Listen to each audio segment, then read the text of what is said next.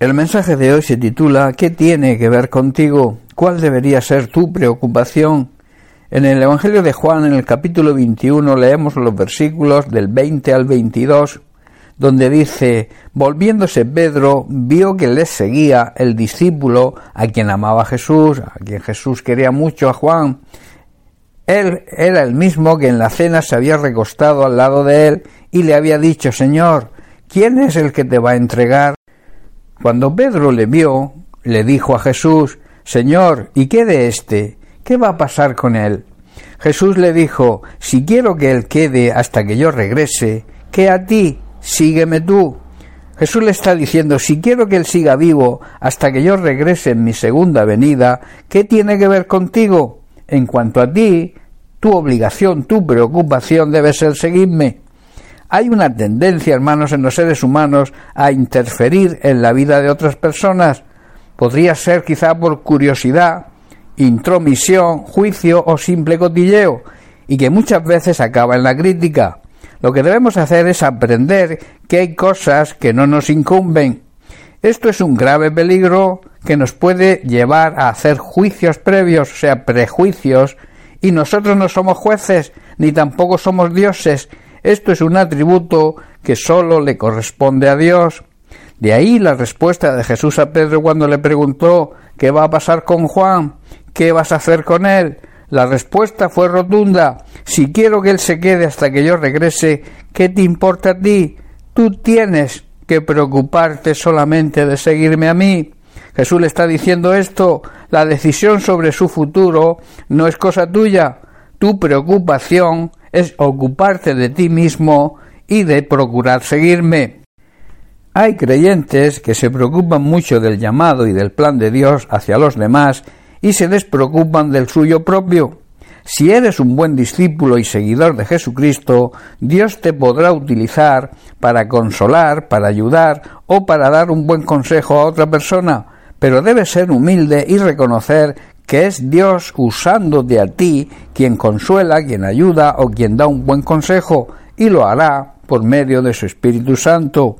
Esto solo se consigue teniendo una buena relación de intimidad con Dios para que el Espíritu Santo nos dé el discernimiento, recordemos que es un don del Espíritu Santo, ese discernimiento necesario para saber de qué manera podemos consolar o podemos ayudar a los demás y también saber discernir el consejo que les podamos dar.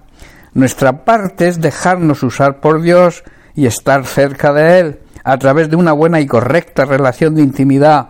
De esta manera estaremos agradando a Dios.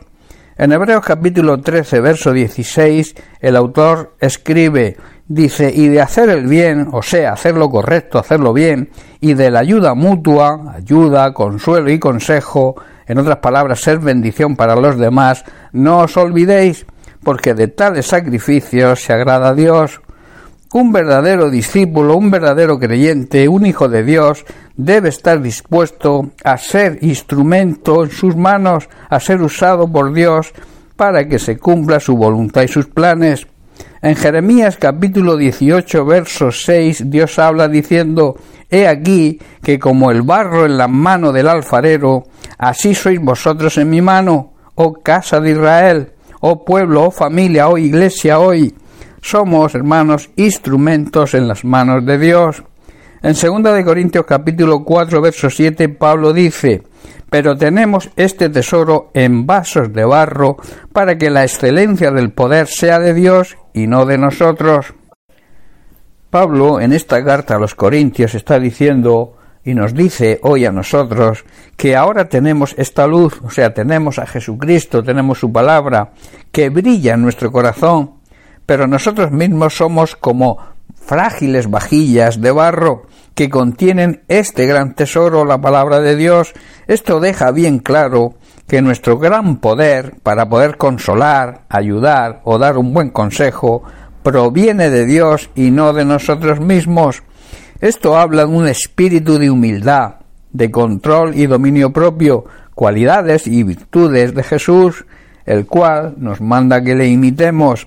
En Mateo capítulo 11 versículo 29 Jesús dice Llevad mi yugo sobre vosotros y aprended de mí, que soy manso y humilde de corazón, y hallaréis descanso para vuestras almas. Jesús está diciendo que debemos ponernos su yugo, o sea, debemos unirnos a Él, dejar que Él nos enseñe, porque Él es humilde y Él lo demostró y tiene un corazón tierno y amoroso hacia nosotros, y añade Jesús diciendo, y entonces encontraréis descanso para el alma.